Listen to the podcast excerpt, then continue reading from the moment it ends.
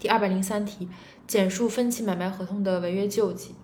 如果买受人未支付到期价款的数额达到全部价款的五分之一，经催告后在合理期限内仍未支付到期价款的，买出卖人可以请求买受人支付全部价款，支付或者是解除合同，解除。如果出卖人解除合同的，可以向呃买受人请求支付该标的物的使用费。注意，这个是有权要要求要使用费的。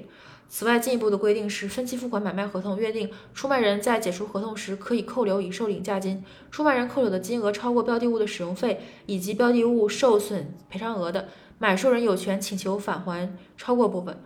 呃，当事人对标的物的使用费没有约定的，可以参照当地同类标的物的租金标准来确定。所以是，如果没有达到五分之一，经催告后，在合理期限内仍不支付价款的话，可以请求支付全部价款，或者是解除合同。解除合同的话，可以请求使用费。然后呢，